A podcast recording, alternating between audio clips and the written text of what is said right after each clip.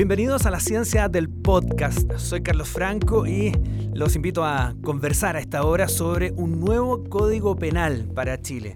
En la boca de nuestro entrevistado Javier Willenman, quien es eh, académico de la Facultad de Derecho de la Universidad Adolfo Ibáñez y es parte de la comisión redactora de este proyecto.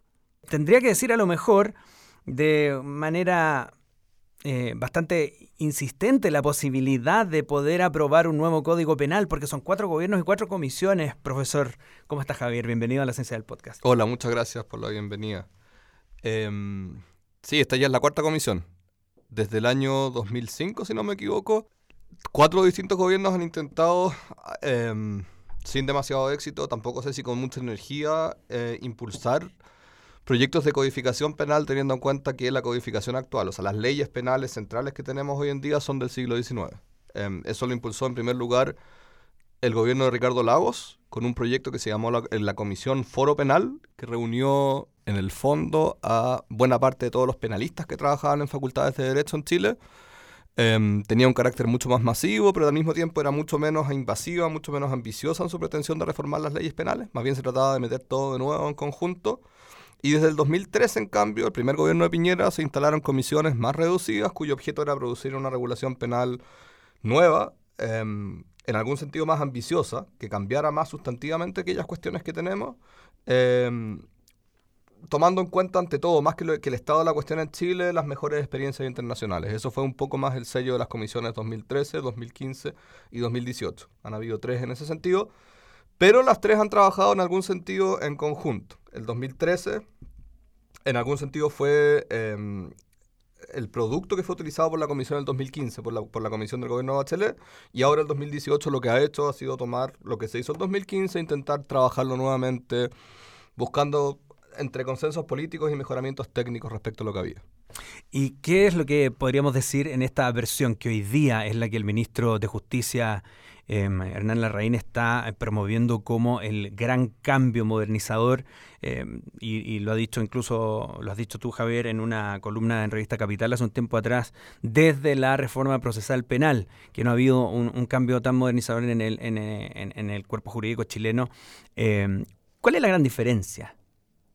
Es difícil responder a esa pregunta cuando se trata de una pretensión, por así decir, de cambiar todo el cuerpo sustantivo. Si uno se imagina, un, código penal tiene definiciones generales, tiene reglas generales respecto a cómo, eh, cuándo se pueden imponer delitos, cuándo se pueden imponer penas por delito. Al mismo tiempo tiene definiciones respecto a qué son cada delito, qué es el homicidio, cómo se castiga el homicidio, cuál es la pena del homicidio, qué clases de homicidio hay, qué clases de lesiones, qué clases de delitos sexuales, qué clases de delitos económicos. Tiene todo eso. Y cuando se trata en el fondo de una reformulación de todo ese cuerpo, en algún sentido cambia todo al mismo tiempo. Ahora, uno puede distinguir cosas. ¿eh? Hay en ciertos ámbitos en los cuales, pese a que cambie la regulación, uno puede anticipar que el modo en que funciona el sistema, la burocracia, que aplica el derecho penal, no va a ser tan intensa. Y en cambio hay otros ámbitos en los cuales uno puede anticipar que el giro va a ser más, más profundo. O sea, que la burocracia misma em, se va a ver afectada en mayor medida. Ya, hablamos aquí de un nuevo sistema para aplicar penas, que es una de las cosas que más se ha destacado eh, desde ese punto de vista. Que, ¿Con qué nos podemos encontrar ahora? Eh, yo estuve leyendo por ahí, por ejemplo, eh, va a ser más claro y concreto en la definición de ante tal delito de esta cantidad de años a esta cantidad de años. no Va a ser súper claro en, en los años que una persona puede arriesgar por caer en un delito determinado. Sí, Em, eso es una muy buena pregunta y eso es correcto. Em, hoy en día, si uno mira el Código Penal, el Código Penal en todos los delitos va a asociar una pena de cárcel. Le llama presidio eso, presidio o reclusión. Todos los delitos están cuantificados en una pena de cárcel. Y, y, eso se pone en grados y los grados corresponden a ciertas cuantías en años. Qué sé yo, por ejemplo, presidio mayor en su grado mínimo, es una cuantía típica en el derecho penal actual, significa una pena entre 5 y 10 años de cárcel. Em, eso, sin embargo, es nominal. Eh, en los hechos, por así decir, la verdad, la verdad del sistema penal chileno es una ley especial que se llama la ley 18.216, hoy en día ley de pena sustitutiva. Y esa es la que le dice al juez, mire, usted en estas condiciones, cuando se encuentra con esta pena, en verdad usted no tiene que imponer cárcel, sino que tiene que poner otra pena. Remisión condicional, eso quiere decir firmar todos los meses, libertad vigilada, delegado controla qué es lo que está haciendo, pero igual se cumplen en, en, libertad. Entonces, el, Código Penal dice una cosa y esta otra ley especial hace otra cosa. Y en los hechos esto funciona de un modo que es más o menos claro. Toda pena que no empiece, o sea, cuando usted lo condenan y no empieza en cinco años como mínimo, si ese no es el caso, la pena no es pena de cárcel, sino que se impone una pena en libertad. Si es que es más de cinco años, la pena tiene que ser de cárcel. Ese es más o menos el funcionamiento general del sistema penal chileno, a menos que usted sea reincidente. Y si es reincidente, en ese caso es una pena efectiva de cárcel. Así funciona hoy. Así funciona hoy. Lo que propone, eh, eh, el cambio que se propone en primer lugar es hacer que haya mayor continuidad entre lo que dice el libro, el Código Penal, y lo que se hace en la práctica. O sea, si el libro dice, mire, esta es una pena que solo es de cárcel, el juez no puede sustituirla. No, no puede decir, ya, bueno, en este caso salvo con algunas excepciones, por supuesto, pero en general no puede decir, como sucede hoy en día en el, derecho penal chileno, eh, en este caso no se impone porque en verdad, aunque el, código diga esto, em, la pena que se impone es otra, es una pena de sustitutiva. Por lo mismo, toda la presión, por así decir, de definir cuándo se castiga con cárcel y cuándo no se castiga con cárcel, está entregada al legislador antes que el juez. Ese es un cambio relevante. O sea, lo que diga el legislador en relación con cuál es la pena que se asocia a un delito determinado, el juez tiene mucho menos facultades que hoy en día para cambiarlo en relación con la naturaleza de la pena. Y por eso, eh, o no nos encontraríamos con casos como los que hemos conocido donde un juez del norte de Chile, por inventar solamente, y otro del sur podrían eh, a muy larga distancia eh, dar penas muy distintas para el mismo delito cuando son dos personas diferentes con características atenuantes y agravantes similares. Cuando hemos visto, por ejemplo, que eh, las diferencias son groseras, no tengo el dato exacto aquí, pero recuerdo por ahí un, un, artículo del diario La Segunda donde hablaban sobre el criterio o descriterio de un juez, cómo podía determinar el destino de una persona dependiendo de si cayó o no cayó en su jurisdicción, digamos. Sí, bueno, yo creo que diferencias de esa clase es difícil de suprimirlas. Siempre hay personas, o sea, al final estas decisiones siempre dependen de individuos y los individuos se equivocan o no se equivocan, tienen criterios distintos. Ahora, lo que es importante ver es que el sistema actual no tiene un problema, yo creo, de consistencia. O sea, si uno lo mira en los números agregados grandes, no tiene un problema de consistencia. En general, los jueces hacen todos más o menos lo mismo. el sistema chileno yo diría, antes que un problema de consistencia, lo que tiene un problema de falta de sofisticación. Si se encuentra con un caso, mira dos cosas, básicamente. ¿Es reincidente o no es reincidente? ¿Dónde empieza la pena? Y a partir de eso decide. Eso es lo que hace un juez en Chile con algunas discusiones respecto a atenuantes y agravantes. Em, lo que nosotros proponemos es más bien que sea más sofisticado, uno. Y dos, romper con la distribución de poderes entre el legislativo y, el, la jurisdicción y el poder judicial respecto a cómo funciona hoy en día. O sea, hoy en día el, el buena parte del poder respecto de la decisión de cuál es la pena que se cumple está entregado a los jueces. El único modo que tiene los, el legislador de obligar a los jueces a imponer penas de cárcel es subir las, penas. O sea, por, decirlo de un modo más o menos claro, si el legislador en una pena determinada quisiera que alguien vaya sí o sí a la cárcel, lo que tiene que hacer es poner una pena que empiece en 10 años. Ese es el único modo en que se puede asegurar que, en ese delito, que se lleve una estafa muy grande, colusión o lo que sea, asegurarse de que sea cárcel, tiene que poner una pena que empiece en 10 años. Y lo que eso produce como consecuencia natural es inflación. O sea, como todas las penas empiezan muy alto, tienen que empezar muy alto, en general todas las penas son muy largas y que se te cumplen en, en la cárcel y eso produce problemas de distinta clase. Son penas innecesariamente largas, se genera hacinamiento carcelario, ese tipo de cosas. O sea, podría tener un impacto positivo en reducir el hacinamiento carcelario que existe hoy. Sí, pero para eso yo creo es importante no ser ingenuo y, y aunque hay quienes creen eso, también la forma procesal penal se creía eso, yo creo que es imposible en los hechos, y esto es algo que no se ha discutido hasta ahora, es imposible reducir el hacinamiento carcelario, es imposible reducir la población carcelaria sin tener algo, algo así como una agencia que controle cuántos presos están entrando, cuántos presos están saliendo, y a partir de eso tire criterios generales que año a año, mes a mes, qué sé yo, cada cierto tiempo, vayan cambiando para efectos de mantener eh, la población carcelaria en el modo que se quiere. Una logística, literalmente. ¿Cómo? Una logística. Sí. Así es. O sea, el problema de hacinamiento carcelario es un problema logístico. Y eso no ha sido visto de este modo hasta ahora en Chile se, deja más bien como un problema, problema, legal del legislador y ya bajemos las penas, subamos las penas, veamos si esto va a producir un efecto positivo. Lo, que en los hechos no puede producir ese efecto porque esto es un problema logístico. Cuando hablamos de temas tan difíciles, y esa es la gracia de, que podamos darnos este espacio para conversar, de pronto en los medios de comunicación, sobre todo en los medios más ligeros hoy día, si pudiéramos llamarlo así, como las redes sociales que son construidas por nosotros mismos, los usuarios, vamos subiendo comentarios y sumemos nomás, eh, se hace más difícil llegar a la precisión de aquello que se quiere, en este caso, reformar, modernizar, hablando del Código Penal. Eh, ¿Cuál crees que ha sido la mayor dificultad en ese sentido? Y si pudiéramos rescatar en este espacio de conversación algunas cosas fundamentales que de pronto pudieran no tener su espacio en medios de comunicación tradicionales.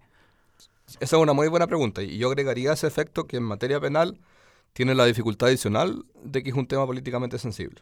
Si usted sí, qué sé yo, se va a la justicia civil o se va a otros ámbitos, en el fondo a los políticos no les interesa demasiado eso, a la gente les debiera interesar, pero tampoco tienen demasiado interés en ese tipo de cuestiones, respecto a las cuales no tienen conciencia de su importancia.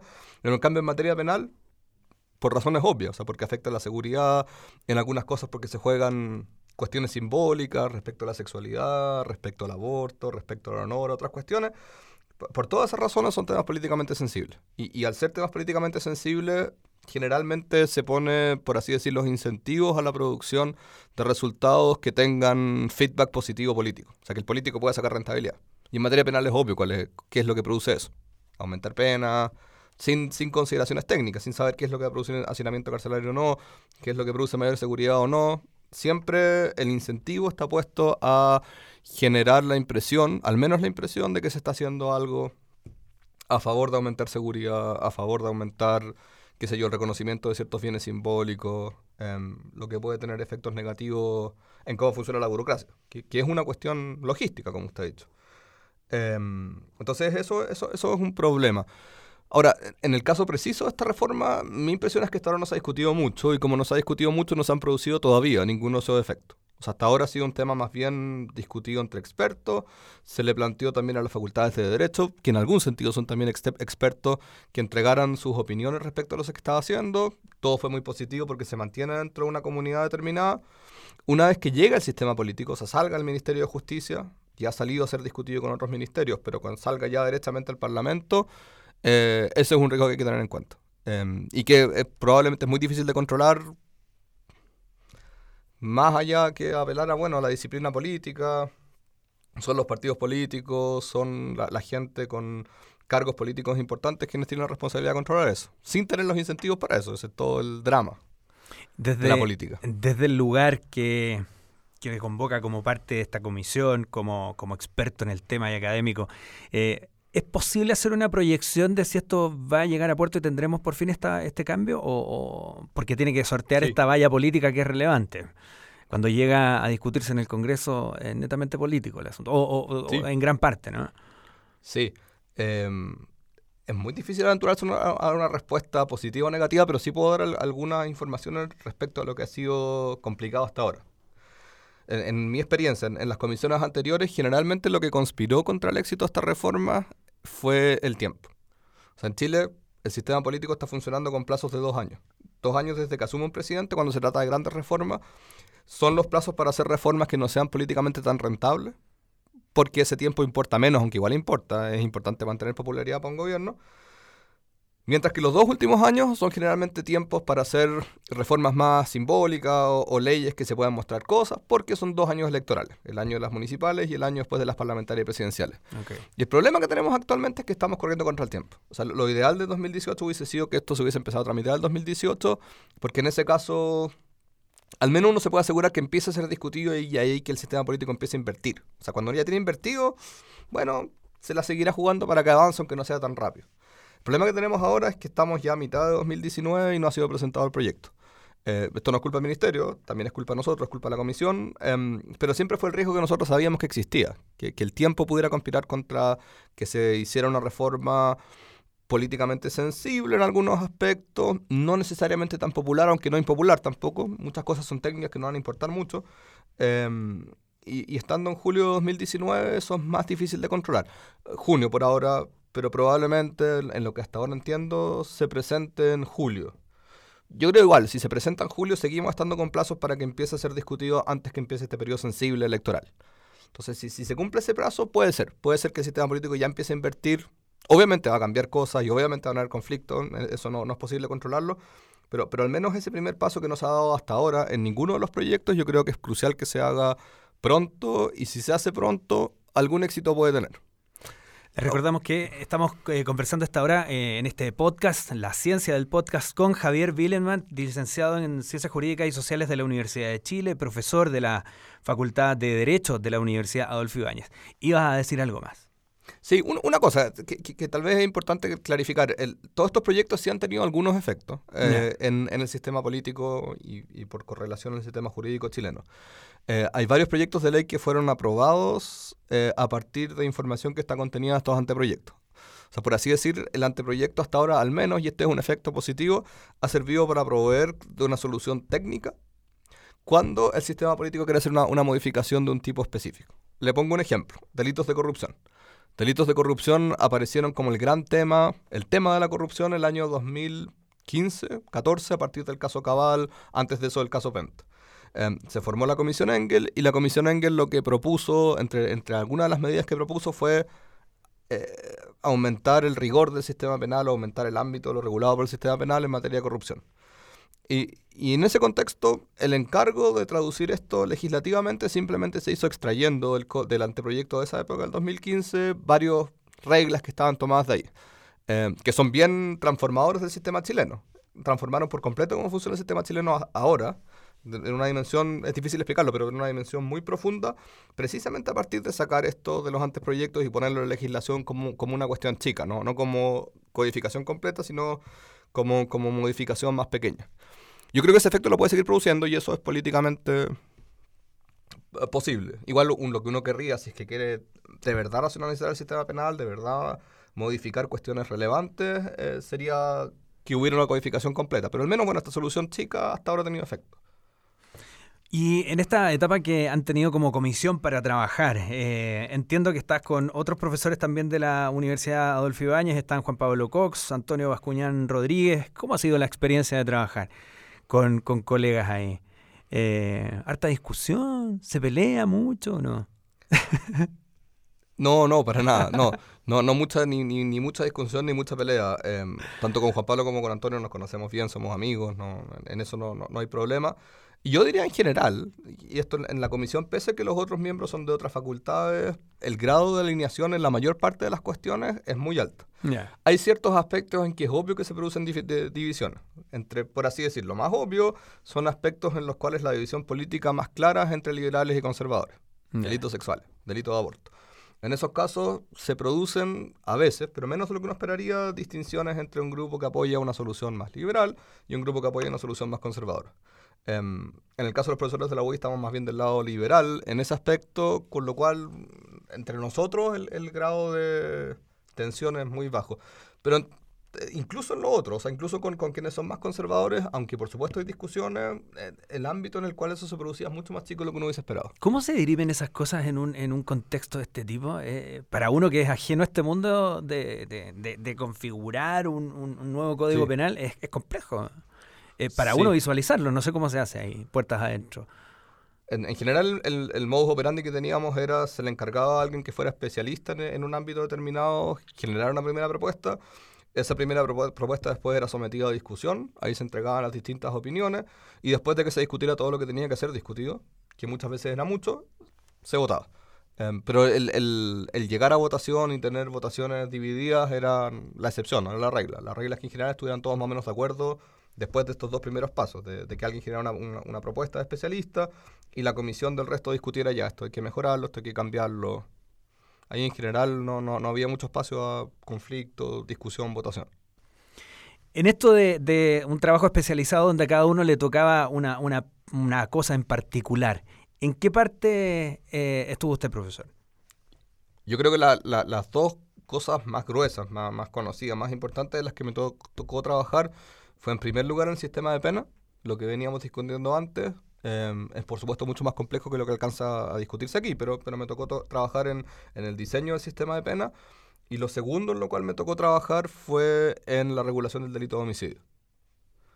Em, que en eso no hice yo, según recuerdo, no estoy seguro, creo que no hice yo la, la porque estaba fuera de Chile, la propuesta original, pero eh, después de eso hice una contrapropuesta, una segunda propuesta que modificaba por completo lo que se aprobó en primer lugar, em, y esa al final fue la que se impuso. ¿Y en ambas cuáles son eh, cambios que pudiéramos destacar como relevantes que hoy día tendríamos con este nuevo código penal? Sí, en el homicidio es una simplificación del sistema. Em, el sistema pasa a parecerse mucho más em, a lo que tienen lugar en países anglosajones y en algunos países europeos, en el cual básicamente se distingue entre homicidios dolosos, homicidios que sean con voluntad de causar la muerte de otro, básicamente se distingue entre dos clases. Em, homicidio como asesinato, lo que también a, veces aquí llamamos homicidio calificado, y homicidio simple. Eh, el, criterio que yo creo que funciona mejor para estos efectos es decir, mire, el homicidio calificado, el asesinato, tiene lugar cuando hay un acto premeditado de matar al otro. Y premeditado quiere decir simplemente yo lo maté a sabiendas sin que hubiese estado actuando eh, por arrebato. Y en cambio el homicidio simple se dan todos aquellos casos en los cuales la persona mató voluntariamente al otro, pero uno se puede imputar que estaba en situación de arrebato.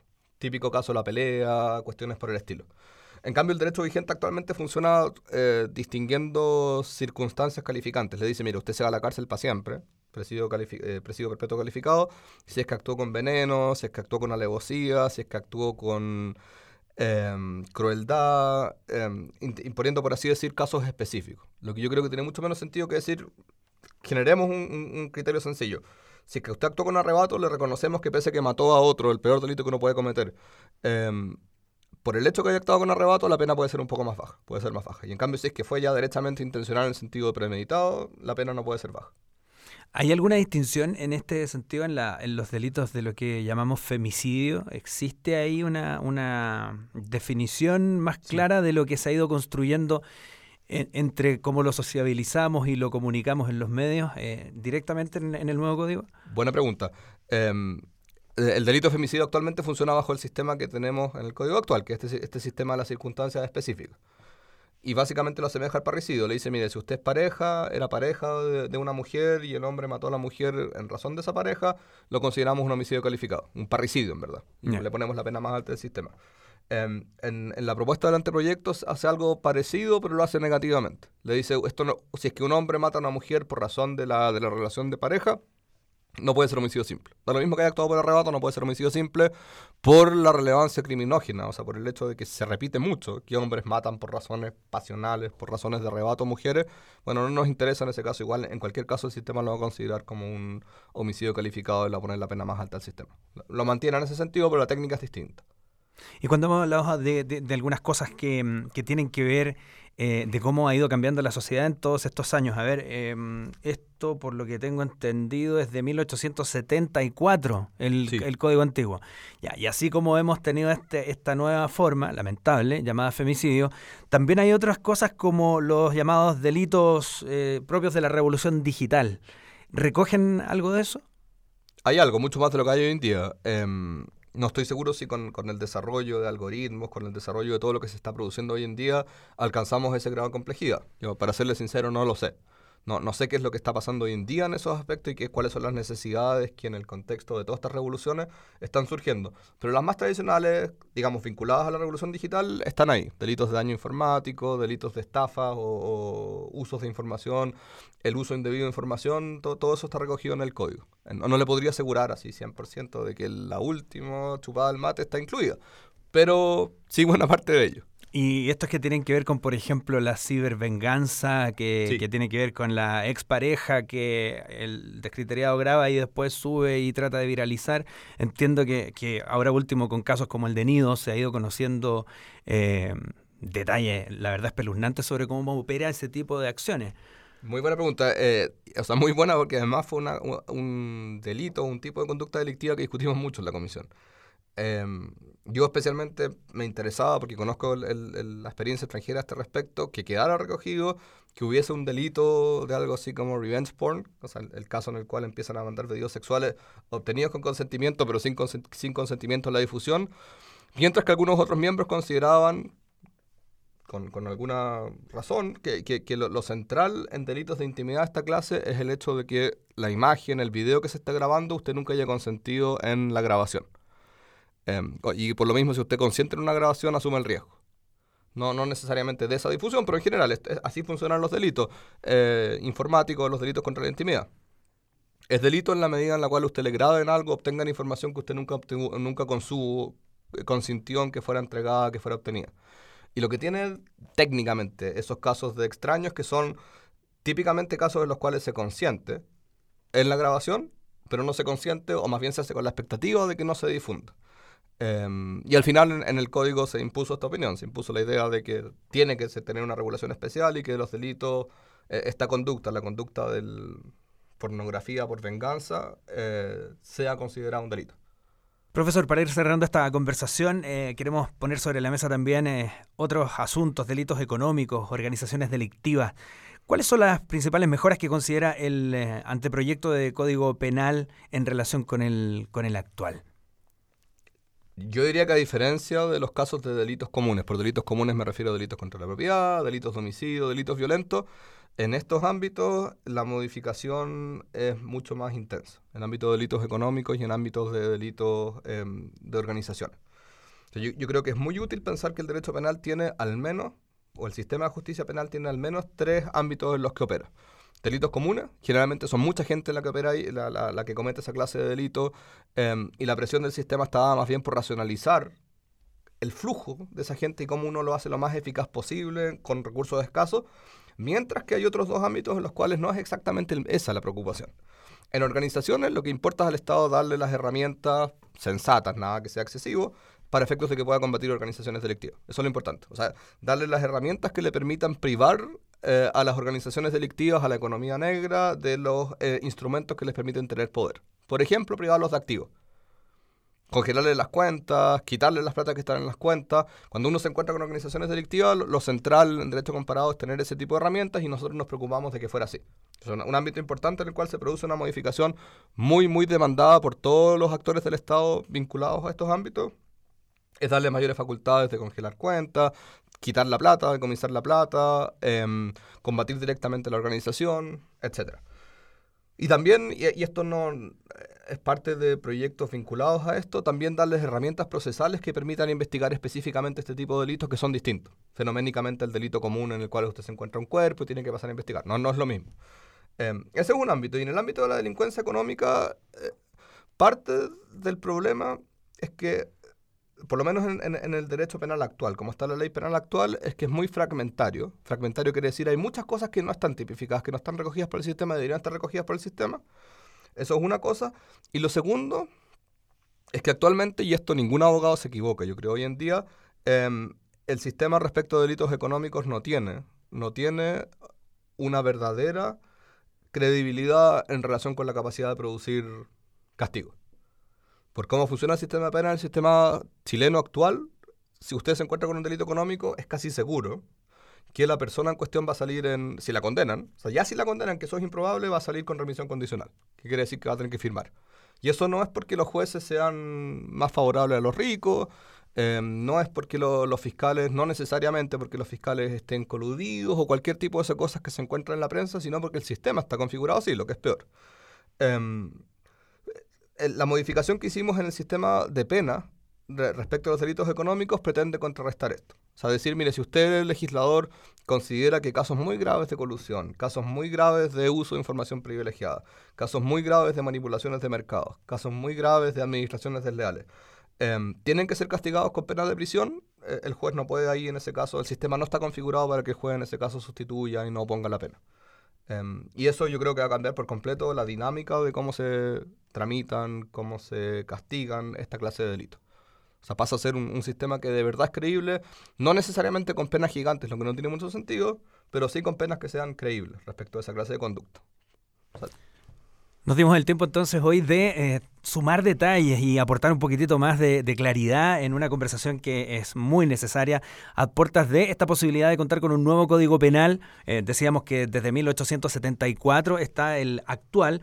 Y para ello hemos tenido hoy día a Javier Willenman, académico de la Facultad de Derecho de la Universidad Adolfo Ibáñez, quien eh, forma parte de la comisión que entregó este proyecto al eh, Ministerio de Justicia. Gracias por acompañarnos hoy día. Muchas gracias.